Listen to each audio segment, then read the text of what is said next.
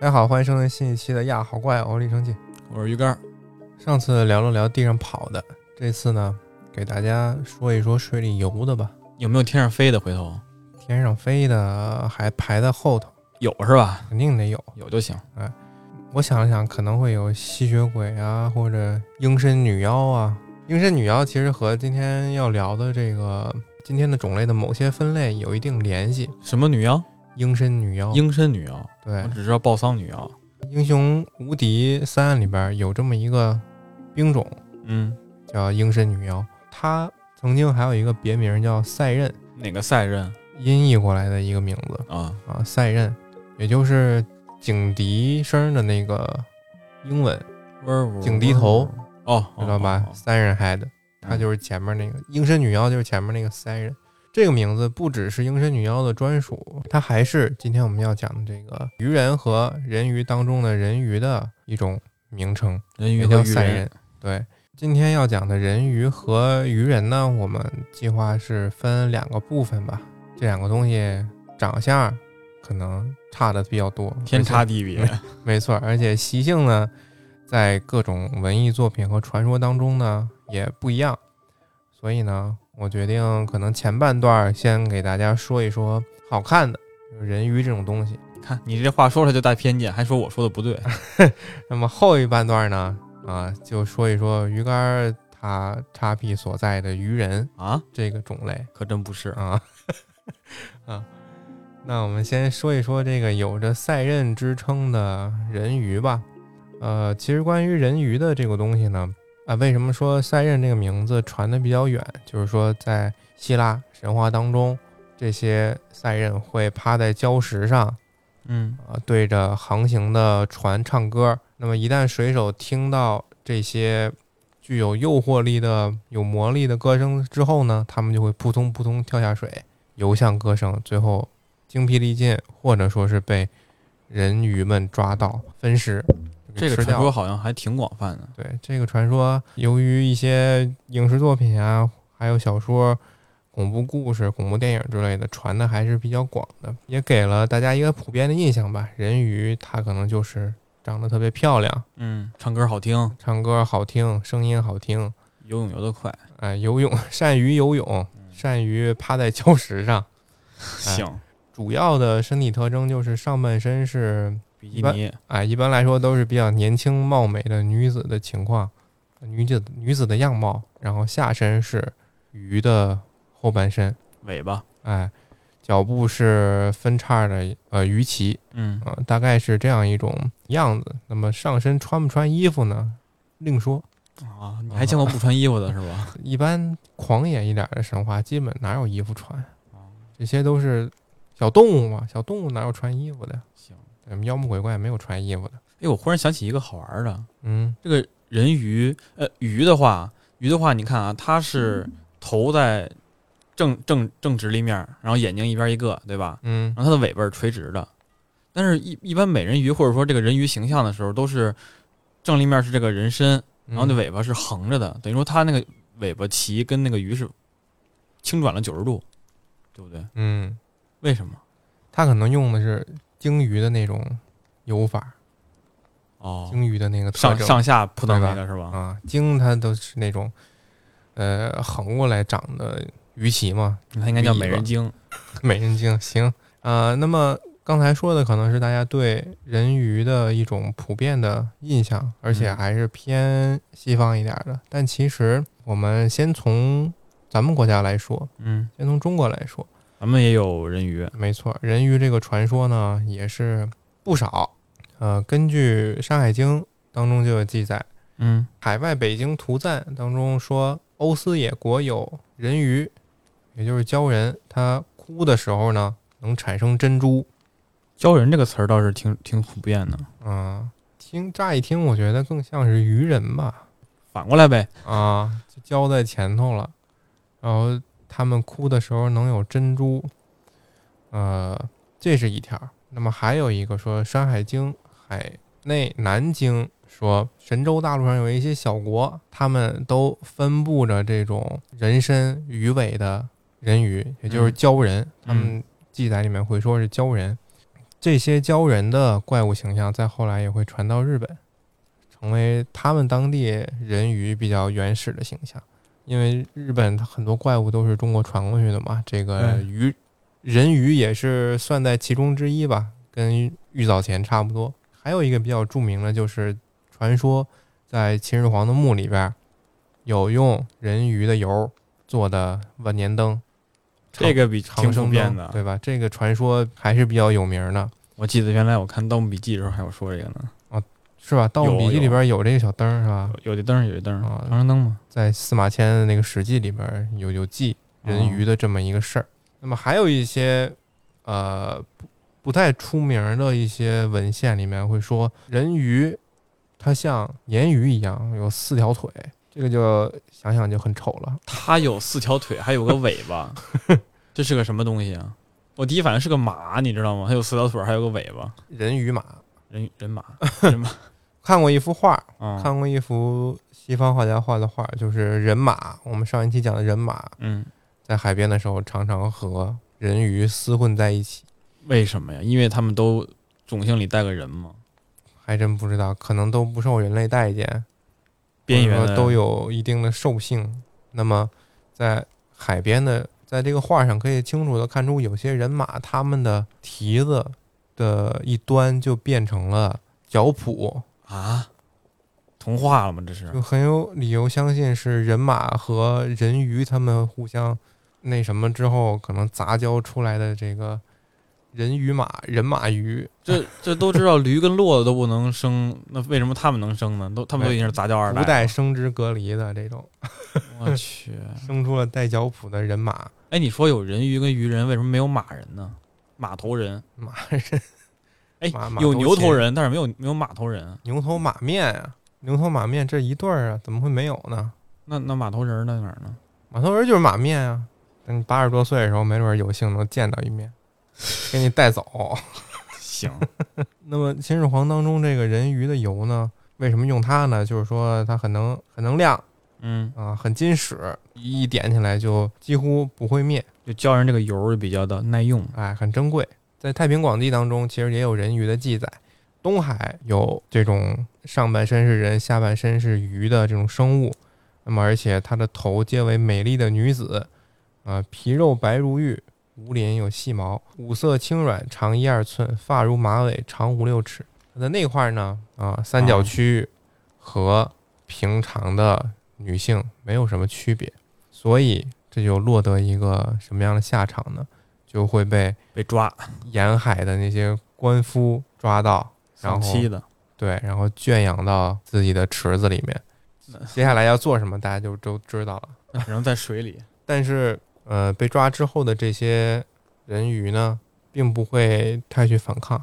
或许在当时的这一篇记载当中，还是认为人鱼只是有一个人的外形，嗯，但是并没有人的那些心智跟本性是吧？没错，所以面对人类的一些行为，他们可能并不理解，也没有去反抗的这个心思。那么，在中国这些人鱼的记载结束之后呢？嗯刚才我们说到，人鱼这个传说也顺着呃中日的一些交流，来到了日本。嗯，在日本，这人鱼的这个事儿呢，反而传的更加真实一些。比如说，在六幺九年，也就是推古天皇的二十七年，在近滋贺县的一条河当中，一个人鱼就被渔夫捕获过。哎呦，像模像样的。哎，这是比较相对比较古日本对日本来说比较古老的一件事情。那么在江户时代呢，呃，这件江户时代一八零零年，这是算是比较近的了，在大阪附近也有人钓出来过，而且这个人鱼还会像婴儿一样的哭。这个我怎么感觉在很多记载里边都听说过，说人鱼会发出婴儿一样的哭声。呃，在十三世纪的古今卓文集里面呢，还详细写了这个人鱼的长相。在日本的呃，在这个记载里面，人鱼的长相就没有那么美好了，嗯就，是更像动物一点儿。就说它的头部像猿猴像猿猴，啊，那是猴鱼啊，这是。对，而且你有没有看过人鱼？很早之前在网上就传过的一种，他们说是实拍的抓到的干尸的照片。哦，，我见过，就是有点像木乃伊尸体的那种，对对对，就是这那种人人鱼，啊然，后他脸就枯黄那种，嗯，嗯眼球还巨大，嗯就和他这里面描述的还真有点相似。啊，那张图片，但凡说到什么人鱼杂交的这种未解之谜，它就会被发拿出来。那可能就是那张照片老是拿出来，哎，老老被拿出来，都不屑于 P 一张新的。嗯那张也不知道怎么 P 出来的，头部像猿猴，而且嘴呢是像鱼一样那种细小的锯齿儿，所以怎么看都像是一头怪兽，而不是嗯、呃我们印象当中美丽的人鱼，女性人鱼的样子。那在其他的日本的文献里面，比如说《诸国里人谈》和《古今奇谭游记》里面，人鱼的样子分别是：呃，虽然有着人类的头，但是胸前有着像鸡冠一样红色的肉褶，肉褶是什么就呀？很恶心了。你想一想，《黑袍纠察队》里面的那个，他那是鳍，是鳃呀、他那是一剥开，这不就是一层一层的肉褶吗？恶心巴拉的，但是反而更加科学了呀。人类外表的构造，它在水底下呼吸，它也有点不太合理，对吧？它总是需要像鱼一样那种鳃才能。像你像那个《未来水世界》那部电影，嗯地球都被水淹没了。嗯那么，人类为了适应这样的环境，主角他就成为了第一个，或者说是比较有名儿的，在耳后进化出鳃的 这样一个新人类，所以它可能是一种还是得需要这种器官。啊人类的 呵呵变种，或者和鱼的变异结合这样一种东西。那嗯么在另一刚才说的另一本呢，呃，是说它头部还是长得像人，但是皮肤很白，头发是红色的，上半身虽然有鳍呢，但是鳍的之间也有人一样的手，然后啊手指之间有蹼，下半身是鱼，也科学了一点儿，说实话。对吧？这个蹼能帮助游泳。对，你现在潜水员都得需要脚蹼嘛，这两个看来是真的随着时代的进步，变得越来越真了。嗯对，编的越来越真了。但是后来查了一下，发现日本有一种算是算是人鱼里面最丑的一种形象吧，嗯，而且名字也不太好听，叫鸡鸡，哪个鸡鸡啊呀？石鸡的鸡，《哪吒传奇》里面石鸡的鸡，嗯，鸡就是公主的那个鸡，第二个鸡是公主那个鸡鸡性的 鸡，啊，叫鸡鸡。但真的不会被封吗？后半身儿是鱼，这个没得说。嗯，那么鱼尾，上半身呢，也是人类的身材。但嗯，是唯独头可能是披头散发，然后嘴呢大的像裂口女我靠，啊，然后牙呢就像电锯尖锐的牙，然后头上长着两个像鹿角一样的东西，这就是鸡鸡这种日本怪物，它有是真的有点像怪物。日本的怪物好像都喜欢长角，我感觉。对，你看古日本那个鬼不都是长着啊，角吗？对，雷姆、拉姆。那么在西日本接受了西方文化的一些影响之后呢，西方的这种，比如说咱们刚才聊过的赛壬这种形象，嗯，就是在会抓海员的那种。，对，它就慢慢传入了日本。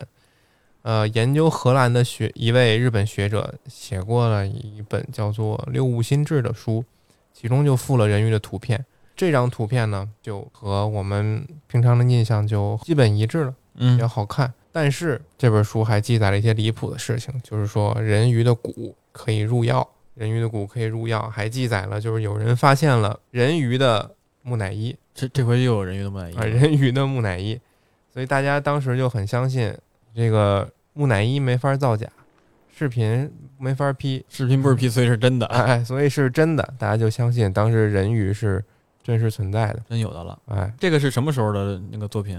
呃，一七八六年的了。行，那会儿人还能骗一骗。也是相当近了啊，还能，但是也是没有近到不会上当受骗的程度啊。但是对于日本来说，以及呃日本对于咱们影响最多的一个关于人鱼的故事，可能不是刚才咱们说的这些，而是一个叫做八百比丘尼的女和尚，这个我怎么听过这个名字呢？她是阴阳师里边一个角色。八百比丘尼的这个故事其实有很多的版本，但是他们主要的逻辑都是比较相似的。这么多期好怪偶下来，其实这些传说故事呢，啊，大多数都有不同的版本。嗯，因为到了各个地方都会播放出不同的演哎，绎。所以我们还是给大家就说其中一种或者两种，其中一种呢是这样的，哎，等会儿啊、我先插一句，你知道有田螺姑娘还有海螺姑娘吗？一样吗？是一样，但我我当我一直以为的是海螺姑娘。聊天聊到这个东西，然后一查发现两个都是 一样的。不是福寿螺姑 娘，是吗那是给人家打扫完留下一堆粉色的卵， 哎，你我刚看完那篇新闻，就是说那个什么福寿螺前几前几年不是老被用来啊那个代替冒冒充那个叫什么田螺吗？对啊呀、因为炒田螺比较火爆，但是嗯，福寿螺它里边容易寄生那个虫子，对呀、就是你说那粉色的卵，给你打扫完之后，家里都是粉粉嫩嫩的。嗯，真好看下一个吧，的版本是这样的，在日本的若狭一个嗯小村儿，搬来了一个叫高桥的渔夫。有一天呢，这名新初来乍到的渔夫招待村里面的一些人来他家吃饭，嗯，其中有人发现他们家的厨房正在烹煮一条鱼，这条鱼呢却有着人一样的头。看到这一幕等会的，儿多大的锅，它能看见人头？能铁锅炖自己的那么锅。我靠！看到这一幕的这个村民呢，就把这件事儿告诉了其他的村民。但是日本人可能吃一次肉不容易，跟中国人似的，觉得好吃就行。而且也不想不给这个新搬来的邻居这个面子，大家谁也没走，还是围在餐桌边儿准备开饭。呃，但是当这这盆煮好的人鱼端到桌子上的时候呢，大家都不太下得去嘴。不是，那看来这个村民真的是一点掩饰都没有，他还端着个人头上来呢。嗯啊、我以为他怎么也得把人头给抹掉，然后就剩个鱼身子让大大家吃呢对。没没藏着掖着，是吧？是吧？就端上来，大家有请。哎，没有一个人吃得下去，只有一个哎胆子大的村民把一块鱼肉藏在了袖子里，准备回去给老婆吃。你自己不吃，给老婆吃。哎，好老公。哎，结果回去之后，那媳妇儿不知道吗？这个好不容易来的鱼，就吃呗。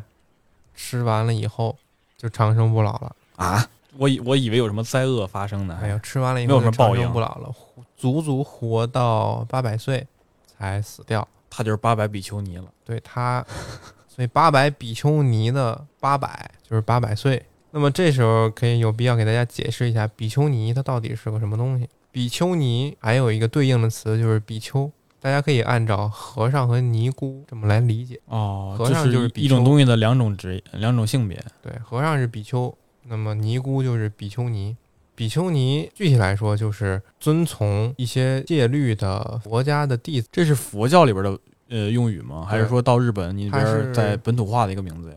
它是一个梵语，梵语的音译。嗯，叫比丘尼嗯。中国其实也有比丘尼这个称号的僧人，嗯而且第一个获得比丘尼称号的是在三五七年于洛阳竹林寺一名叫做净简的僧人。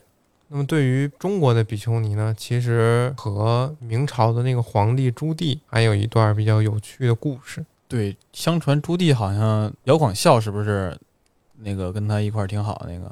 他喜欢和尚，也不是说喜欢和尚，就是他对和尚，就是他对佛教好像还挺青睐的。然后他那个他那个当时那个军师叫姚广孝嘛，就是明朝挺著名的一个政治家，然后给他出谋划策的。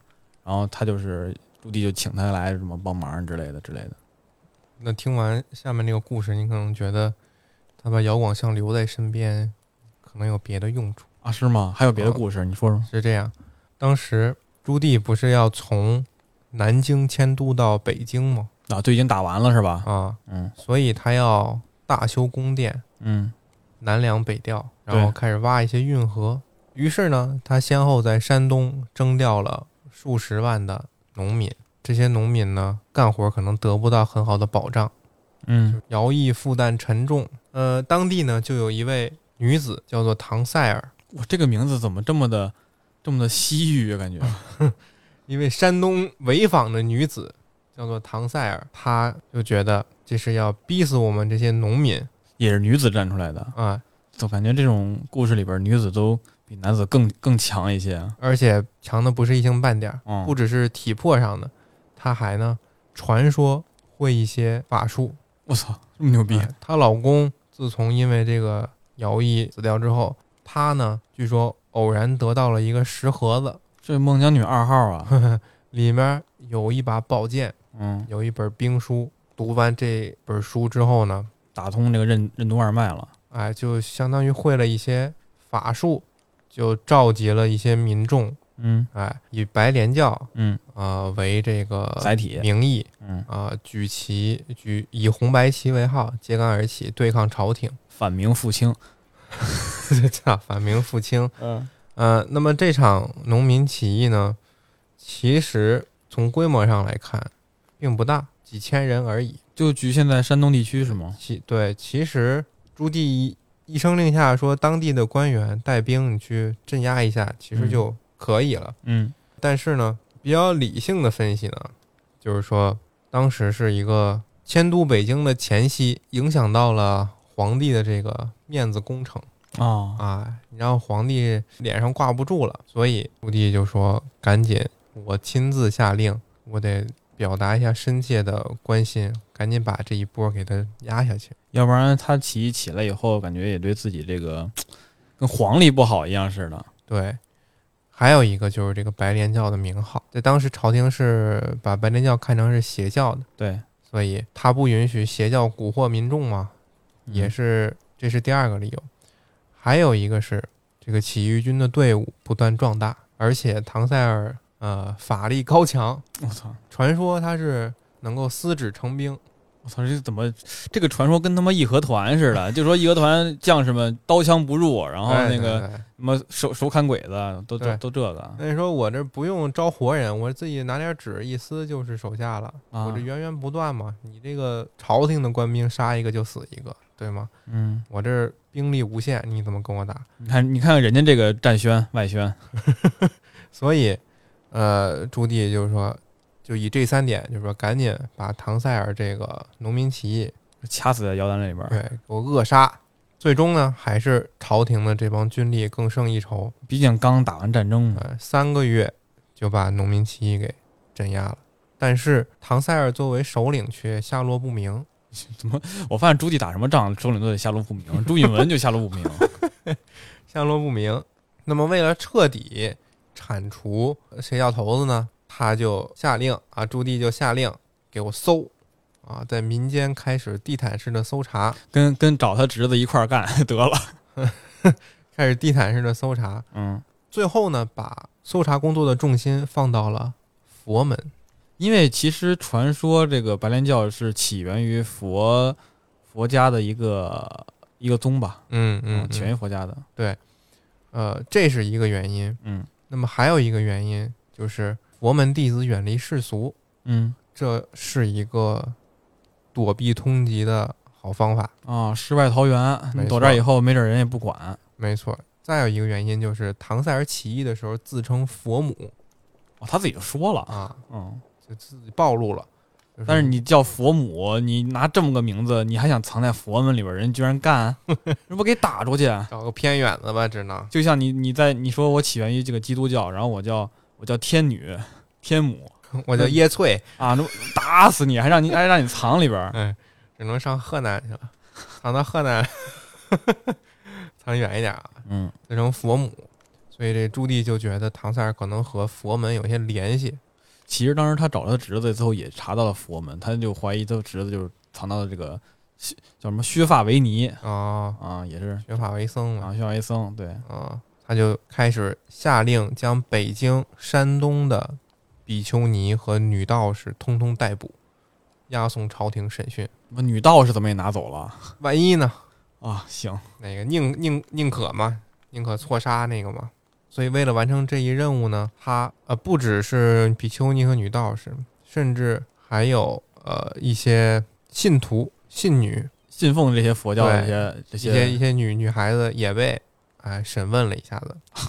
但是呢，尽管这么兴师动众，唐塞尔最终还是找不到嗯没有被抓到，还是逃脱了。但是可能是逃脱，但也有可能是在比如逃亡过程中就直接嗯乱军打死了 被，村民打死，又又是村民打死了，就是遇事不决，就是村民打死了。对，就是村民打死了。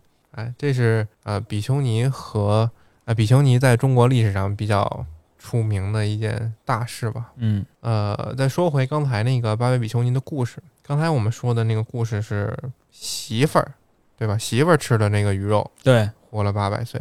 那么还有的一个分支就是说闺女，闺女吃的这个人肉，不是这个人鱼肉，那么活了八百多年。就是这个村民把鱼肉带回家给闺女吃。对，这个最后有感于世事无常，出家为尼，成为了八百比丘尼。哦，时间太长了，对干活儿给资本家干活儿有点累，哎，只能这个出家去了。对，而且他本来一千年的寿命，啊，你怎么还少两百年为什呢么？少两百呢？是因为八百好听，把二百给了天皇，给了哪个天皇二百？不知道日本也没有哪个可能天皇是活了二百啊。哦，不对，史日前本的那种吧日本史前那些天皇每一个都活了二百。史前那种天皇，在八百岁过完之后，他晚年又回到了故乡若狭，嗯，住在一个草屋里边儿，最后在山泉旁边含笑而终。他的徒弟如灵把他葬在了一个泉水边的石头底下，给他把他的故事可能就记载下来，就有了八百比丘尼的传说。哦，拿这个后世的寿命来给那个前世的这个天皇抵抵罪。啊天皇这块还是没想明白天皇赚了。东方的人鱼故事呢，我们就先说到这儿。啊。八百比丘尼就是这些是吧？对，嗯那么最后就来到了西方这边的人鱼的一些记载。最大的传说可能就是我们刚才开头说的勾引海员，那么还有一个就是安徒生写的《海的女儿》哦，在那个他们城市那儿不是还有那个雕像吗？啊，对，丹麦不是有那个人鱼的雕像吗？，对，西方《海的女儿》故事兴兴盛之后，美人鱼呢也逐渐成为了一个代表着美好的、嗯童话的对这种东西。美好，还有就是不幸的一面。因为海的女儿最后结局是变成了一泡沫一。团泡沫嘛，哎，小美人鱼那个故事呢？这是美人鱼就是海的女儿。哦， 我刚才刚想说这个呢。你你知道星巴克吧？星巴克它的那个标志不会是美人鱼吧？哎，它就是一个美人鱼。那为什么要用美人鱼呢？为什么呢？我还你哎，我以前我真没注意到，那居然真的是美人鱼是吗对，？那就是一个美人鱼。正经的原因我们不知道啊，但是有一个类似都市传说一样的解释，就是说星巴克的创始人舒尔茨嗯，的舅舅和美国田纳西州小镇的一起美人鱼目击事件有关。他目击到美美人鱼了。呃，在九十年代中期的一个下镇上，一名慌张的路人撞到了当地的一名生物教师安德利亚斯。他们曾经在镇上的一个湖边看到水上浮着一个人影儿，尼斯湖水怪，下半身是鱼，嗯，深绿色的鱼，上半身呢就是一张正常的人脸，五官端正，就是耳朵会更尖一点儿，嗯，然后胸部下面逐渐呢分布着一些密密麻麻的鳞片，哎呀，这有点恶心了。渐变色这种感觉。一开始他看的时候是浮在水面上，但是过了一分钟他就沉下去了，而且他身上没有任何能够观察到的潜水设备。三十分钟之后，这个生物都没有从湖中浮起，因为如果是人的话，憋个五分钟也就差不多对，也了。就上来了。那你要背着潜水设备，看起来必不可能那么那么纤细嘛，嗯，对吧？这两个小氧气瓶也搁不下。对，所以这个就是他这一次可能美人鱼目击事件的一个蹊跷之处，哎，他舅舅是哪个？可能是那个慌张的路人，你知道吗？哦，光他荣的住在，路人那就是他住在田纳西州，然后他哎跟了一个生生物生物老师说这个故事是吧？啊，行，所以这个可能是星巴克一个 logo 的来源，所 以这也啊太太荒谬了，感 觉真的吗？都市传说嘛。那星巴克，哎，回头回头回头问一问他们那边有没有分店的老总，问一问是不是这个传啊说，。你可以问问。罗马时期嗯有本叫《博物志》的书，记载了一些当时大家印象里的人鱼，全身都长着鳞片，并没有裸露的皮肤，水行侠，呃，而且它会趁着夜色爬到行驶的船的一头，哦，有什么用呢？就是说它坐的越久，那一头就会越沉，慢慢的这个船就沉没了。他怎么还能给自己加重量呢？哎，它有这种超能力，他想把船弄翻以后，然后吃里边的人儿是吗？有可能，有可能。在十六世纪的时候，还有一种叫做主教鱼的半人半鱼型的怪物，就是主教那个主教是吗？对，没在欧洲的海岸。嗯，还有人说，就是他曾经被捕获，献给波兰国王，然后被抓之后呢，这个主教鱼开始打手语，还能还能说话哎，还能交流，跟他们说：“你放了我吧，啊啊！放了我吧。”波兰国王一看说，长得挺像主教的这个鱼，长得而且还会交流，那他可能有智慧， 这是不是大主大主教装的呀？我们就放了他吧。主教鱼被放了之后，在胸口画了一个十字，溜了，这个波兰国王后来有什么好处吗？没什么好处，没有，可能被闪击了。白放，哎主教鱼的长毫相无啊波澜。大致描述一下，就是他头上的一些组织长得很像主教的高帽，啊，而且他有胡子，身上覆盖了鳞片，挺着一个大肚子。那么背后的鳍展开，就像主教的斗篷。啊，那看来这个主教可能只是因为对他形象的描述，对，就是长得像嗯，所以叫主教鱼。那么来到时间来到中世纪，这时候的人鱼的形象会有一些变化。嗯，变好看了，不是，本来人鱼不是一条尾巴连到底儿吗？嗯，这时候的人鱼更多是从中间分了个叉儿，哦，就是说最后尾尾就跟鲸鱼似的，最后两边是那样的，是吗？不是啊从、相当于是人的两条人腿变成了两条鱼鳍，啊，左边一条，右边一条，所以没见过这种形象哎。比较经典的就是左手拎着左腿的左腿的那个鳍部，右手拎着右腿的鳍部，然后往上一举，举到给自己劈哦脖子了这一块儿，然后大概是以这样的形象出现在中世纪当时的各种雕刻、版画、书籍上面。这种姿势有什么寓意吗？它更多的是寓意正在交合或者分娩中的女性是自然之母的人格化表现之一啊，啊，和之前人鱼那种啊只有一条尾巴的人人鱼的那种危险呃虚荣的形象形成了一个对比。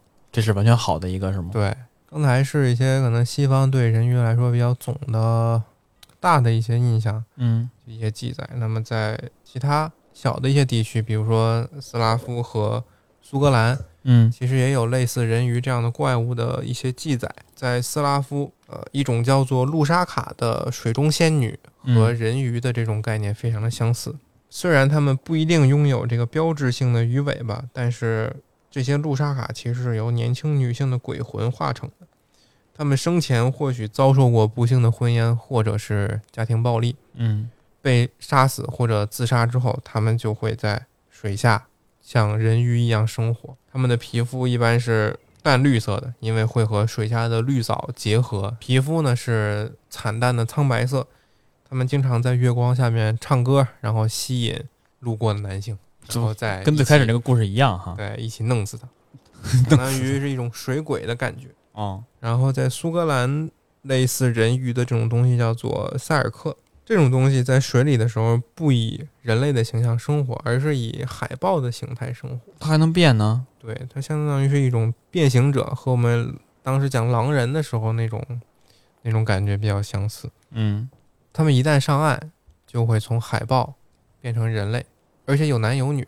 那么女性的塞尔克因为长得比较好看，所以经常被人类的男性被抓走了，对抓走，然后给它呃扔在水里边。是是怎么抓呢？就是把他们脱下来的海豹的皮嗯，偷走，它就不能进水。嗯，它就不能去水里变回去了。哦，它变还必须得要道具是吗？，对，得要这个海豹海豹皮的道具哦。是这样，就像牛郎偷了织女的羽衣衣，服似的，哎，这也太苛刻了吧？这个变身要求。那么男性的这个塞尔克，他更受人类女性的欢迎，为什么呀？因为长得一般都比较帅。那女性还一般都好看呢。要召唤它有一个条件，就是在涨潮的时候，人类的女性要滴吸滴眼泪到海里，这样男性的塞尔克就会出来了。诱饵，在西南太平洋群岛上的一群叫做美拉啊、美拉尼西亚人也有类似的这种传说，他们的美人鱼叫做阿达拉，传说居住在曾经居住在太阳里，传说曾经居住在太阳里，然后经由彩虹来到地球。彩虹桥平时藏在哪儿呢？藏在海上的龙卷风里。都不藏寻常地儿啊。哎，从住的地儿，等会儿，啊海上有龙卷风吗？海龙卷呗，水龙卷，龙吸 水，张、啊张国伟，但是和美人鱼这种美好、善良的设定不同的是，阿达拉在他们的眼里是一种危险的生物，他们会用飞鱼袭击人类，也不知道是怎么袭击，用飞鱼袭击，嗯对，没准是发射出去，或者手拿着飞鱼抽人类大嘴巴，那发射出来赶紧就抓起来，然后吃了，可以，对，把人类打昏了之后就分而食之。都是肉食性的。哎，那么这是可能更古代一点的。现代来说呢，也会有一些传说，比如说前苏联，这么近吗？哎，前苏联列宁科学院的一名博士，可能这个故事更像鱼人。怎么描述一下？就说一九六二年的时候，一艘载有科学家和军事专家的探测船在古巴外海捕获了一个能讲人语的小孩儿。这个小孩儿皮肤有鳞，身上有鳃，头似人，尾似鱼。人鱼，啊，这个小人鱼呢，说自己来自亚特兰蒂斯，我操，还告诉人研究人员，在几百万年前，亚特兰蒂斯大陆横跨非洲和南美，横跨非洲和这南美，很大一片啊。 嗯，后来沉入海底，现在留存下来的人就住在海底，寿命有三百岁。然后这个小人鱼最后的结果是被送往了黑海一处秘密研究机构。这是这不说你带我们去瞅瞅去啊，带我们去亚特兰蒂斯看看。那么最后怎么样也不知道，毕竟是一个传说嘛。那么在五八年，美国也发现了还啊，往回呢，这时间这个当时冷战的两极，一一人一一人一只，可能分的比较平均。得比一 比，这也得比一比，对，在大西洋嗯不能认输，五公里深的海底拍摄到了一些类似人的海底足迹。也是在大西那洋。么当时五公里肯定是一个水压非常庞大的这个地区了。那么嗯想要人光着脚在里面行走，可能根本不太现实。不可能的，你直接要么就压扁，要么浮起来了吧？呃，五年之后呢，在波多黎各东南方向的海底，美军的潜艇在演习的时候，还发现了一条怪船，嗯，时速二百八十公里，无法追踪，根本追不上。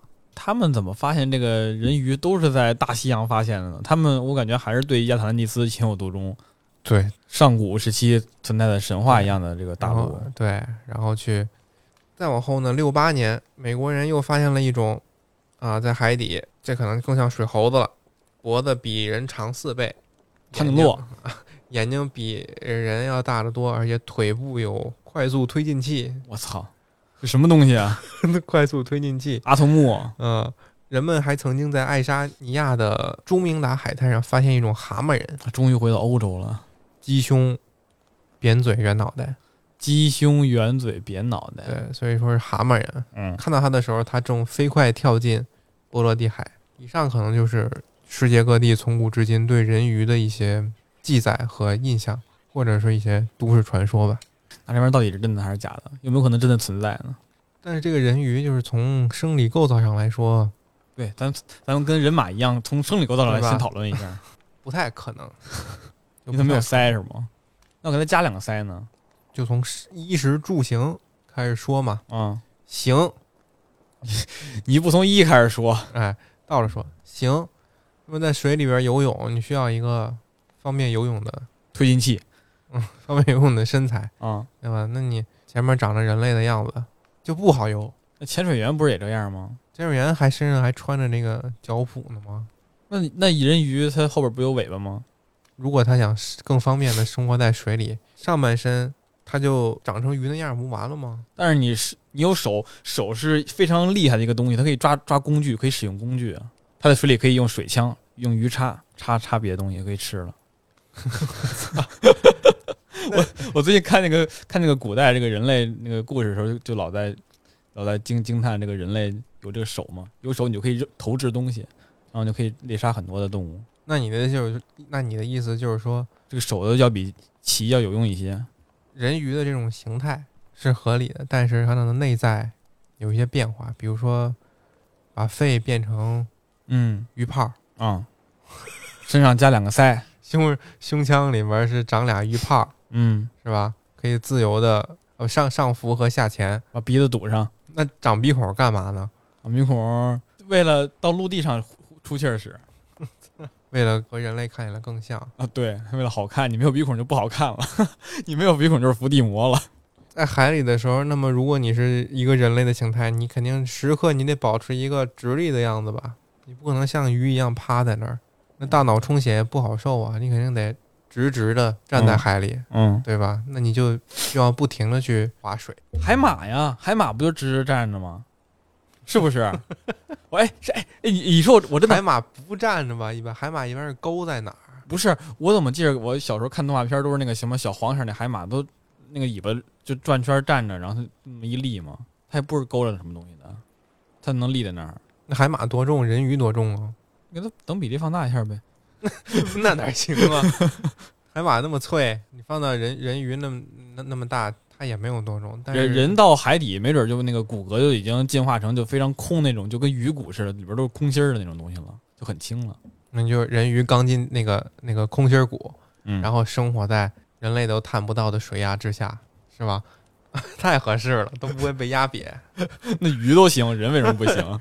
好好好，那可能再深一点儿，你像深海鱼都长得很丑， 那你就活在浅海吧，那还凭是 那活在浅海吧？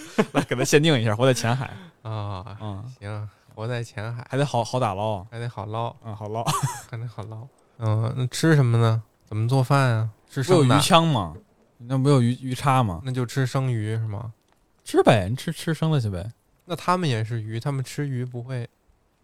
鲨鱼还吃鱼呢？那鲨鱼不懂事儿啊。那美人鱼不是有脑子吗？有人的脑子吗？那日本人有脑子，他不还吃生三文鱼呢吗？人吃鱼没没毛病吗？啊，对吗？那人人你那要你那要他吃黑人能行吗？你不行吧？这政治不正确，我跟你说，给你全网下 架。那个，那你就他他就涉及到人鱼是人还是鱼这个问题上了人鱼还得是鱼啊，还得是鱼 是还得吧？它肯定是鱼，那鱼人是什 么？鱼人是怪物，怎么这么没有地位？鱼人是怪物，因为长得丑，因为长得丑。 没事儿，那有意识的鱼吃鱼，我觉得也可以理解的。你要架火上烤，你就来河边儿呗。河边烤鱼吃，每人鱼在河边烤鱼吃。对，那何必？那上岸吃呗，上岸当人类呗，那岸上生活太累了。卷不过是吧？只嗯能在水底潜水，对对，水底你跟鱼卷还行，无忧无虑，自由自在，那就不用穿衣服呗也。不用穿更更得被逮起来了，那穿不穿呢？ 都行，穿个紧身衣，哎，还好游泳，你看看，为什么要穿紧身衣啊？ 流体力学嘛，那不穿不行吗？那大哎，那你不为穿逛荡慌为。了游了快，那是不是得把头发都剃了呀？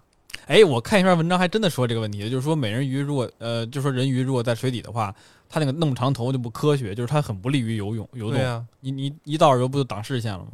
那都是那你弄短点儿呗，都是尼姑头，你可以弄短点儿嘛，短点儿也不影响，还还有点要求，还有要求，还得要求要求，还得有有点儿。真行啊！臭尼姑的男话，那可能抓不抓不住了，就不人，抓臭了。男人，住哪儿？啊住山洞里，你住住住住那个珊瑚礁里边儿，哎我 叫对吧？哎，那个什么，那个《海底总动员》里边儿那个尼莫，那他妈是鱼，人家能住你哎，人鱼不是鱼吗？你刚才哎说了，人鱼是鱼，你可说人了，鱼太大了，你住大珊瑚礁里边儿，怎么长大了它也得两米吧，大尾巴。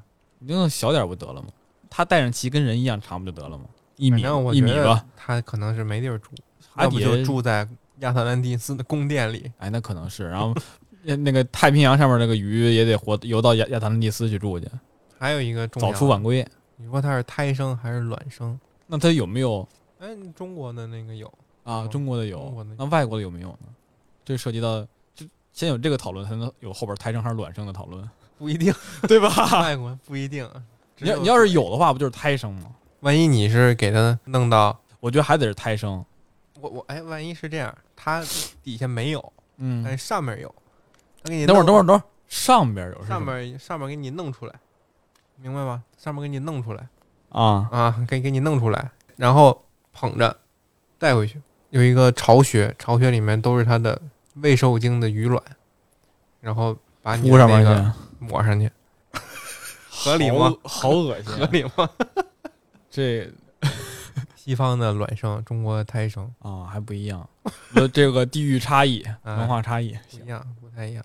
不是我感觉人这么大的东西你能卵生吗？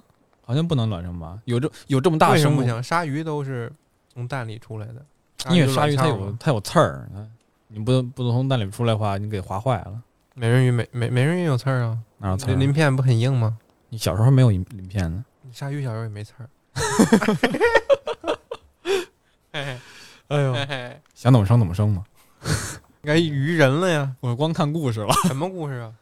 就是我查第一个就是说那个人鱼和鱼人的区别，嗯，就是一个是人头鱼身，一个是鱼身呃鱼头人身，然哎他后妈废他妈 话，就是奔波霸霸大波炮分是吧？是吧？灵感大王，啊，一一般来，我看的很多都是说讨论都是说人鱼跟鱼人为什么为什么人类对鱼人鱼有更更高的包容性，对鱼人就没有。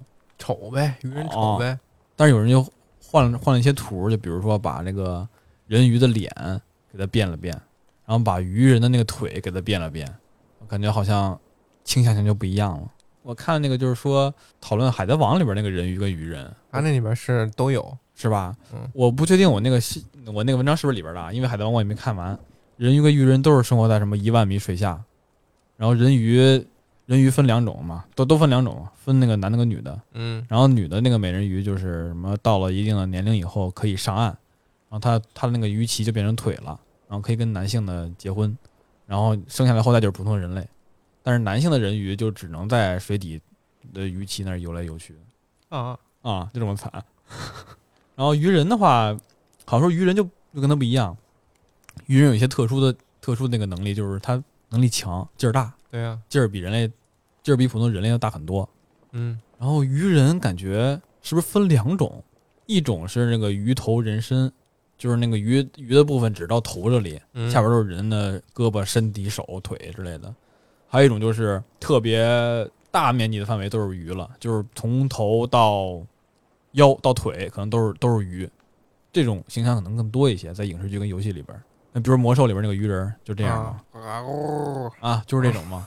他这种就是更多一些都是鱼，小怪更丑了。啊，对，就是更丑了更丑一点儿，对你之前提那个《水形物语》，嗯，那个其实就算鱼人，对吧？啊，对，那个就算刻画的很逼真的一种鱼人了。你真所的以所以很恶心，恶心嗯，但是他好像有那种东西，有一段剧情是女主她朋友问你和这个鱼人怎么那什么， 嗯，那女主就说指了指那个鱼人的胯间，就说他有那什么，其实合理，毕竟下边是腿嘛。美人鱼人鱼不好不好理解，长在放在哪里，对不对？那个不好不好不好不那好个想。让我想起小时候看的一个漫画《怪物太郎》，嗯，里边有一种怪物叫亚马逊半鱼人，亚马逊半鱼人，对，嗯，它的样子亚更马逊是不是全都是食人鱼？更更更丑了，它那个嗯样子，它是双手双脚是虽然有五指，但是连着蹼，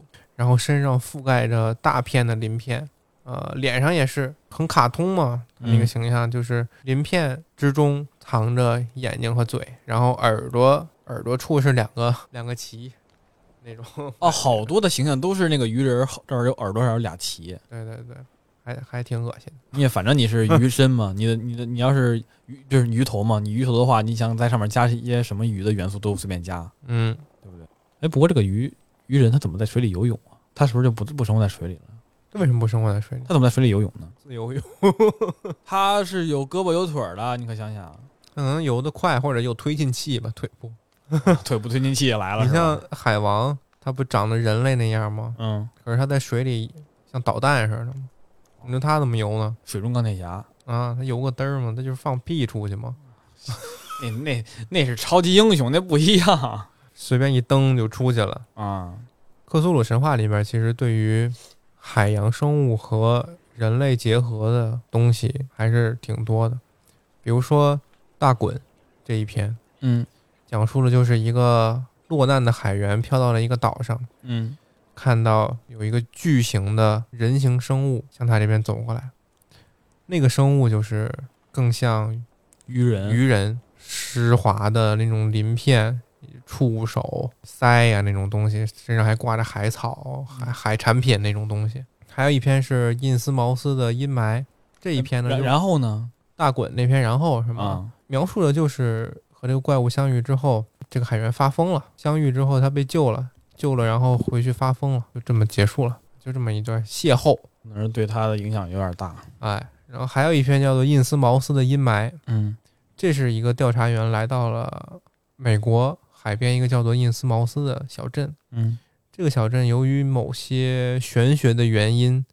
镇上的居民呢都会在一定岁数，或者说甚至在出生之后，身上就开始显露出海产品的痕迹。啊，就开始变化了。对，他们会慢慢身上长出鳞片，嗯，长出鱼特征的那些东西。鳃呀，对鳍呀，对，最后就慢慢变成渔人。他们有的会在临终之前选择回到海底生活，而且回到海底之后，你就会永生不死。就是他们的归宿其实还是海底。对，但是有一些呢，可能就是变化的不完全，就是失败品，他们无法在海底生活，只能在陆地上作为人类当中的异类苟这样比活。较惨。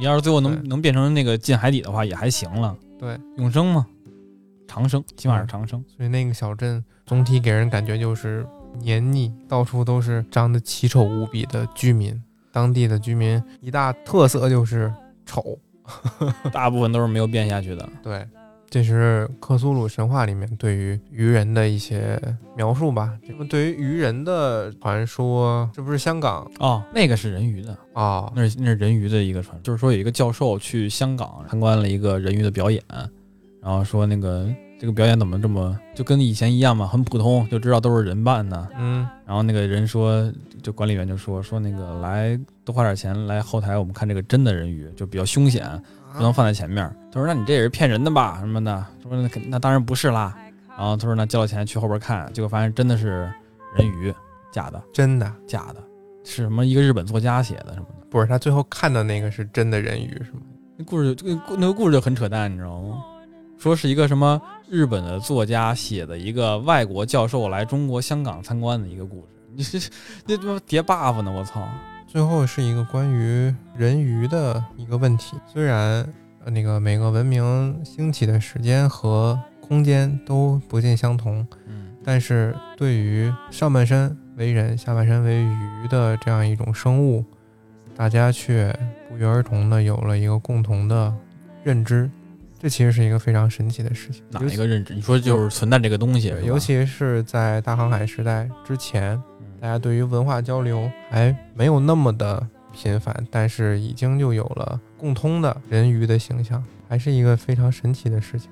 我觉得可能是因为人对于接触不到的地方就有一种向往。你看人在陆地上能随便地走，感觉人类就对这种他涉及不到的领域就非常希望自己能呃接触到。那他自己既然现在接触不到，那他就想象有一种生物可以接触到，那就是人跟鱼的结合。那去去水里边儿，你不说海里边儿，就说水啊河里边儿去探索一些自己未知的地方。就是说，像人类想在崎岖的山地奔跑，或者说想跑得更更快，出现了半人马，有可能，或者说想让自己更强壮一些，嗯，对？吧？然后就能想象出这种，比如说呃牛头的这个人，对吧？更就给他赋予这个更强壮的力量，嗯，这都是一种一种人的不约而同的想象。牛头马面， 牛头马面，哎呦，那没有人区，人蛆属人人，属人，对，你可以你想去探索一下下水道吧？哎呀，想窝在屋里摆烂，属人， 属人，为什么是属人啊？仓鼠人可以可以理为仓鼠人。其实我感觉古代这个描述的形象都不是那么的好看。你看西方那个海，西方那个会唱歌那个是什么时候出来的？荷马史诗那时候哦，那也够老的哈。啊，那我感觉，反正看以前的描述，感觉它都不是特别的好看，就只有近近代互联网兴起以后，这个人鱼的形象才逐渐的向美人鱼这个更多的倾斜。你就像安徒生童话里边也是，它只是一种描述，但是现在有插画以后，你现在觉得好看了。看你刚才念的那很多里边的人鱼的描述，其实也不一定是好看的。嗯，就是说，呃，美人鱼的形象是虚假的，真实，呃，丑陋的人鱼才是人类共同的想象，就是应该是什么都有，好的也有，不好看的也有，哦、像这种的。其实还是挺在意那些据说是真实的人鱼骨架。就是说那个图片上那个 对，那个木乃伊那种是吧？嗯，对，那个东西太像真的了，主要是。那个质感也很，美术风格很统一。啊，就就像是挖出来的似的。嗯，还有一个传说就是说什么日本在极地地区发现了一种极地地区对类似人类的生物，有着人类的手臂和头颅，但是没有眼睛，只有一张嘴，从胸口往下就是类似鲸鱼的身材。传闻说是什么日本做的生物实验、人体实验啥的一扯到日本就对说这些东西，泄露了，然后他就游到极地去了，在那里边去吃一些小鱼啊、小虾、人类什么之类的。我以为你要说是上古时期冻在里边的呢。不是，是那种生化实验的结果。而且当时这个传说也有一张经典的配图，资料一说到它，就是那张图，是一个船，然后探照灯照着这个生物 在极地地区。到时候可以放成封面之类的那种嗯宣传图。 You're lost on a sea that you sailed on.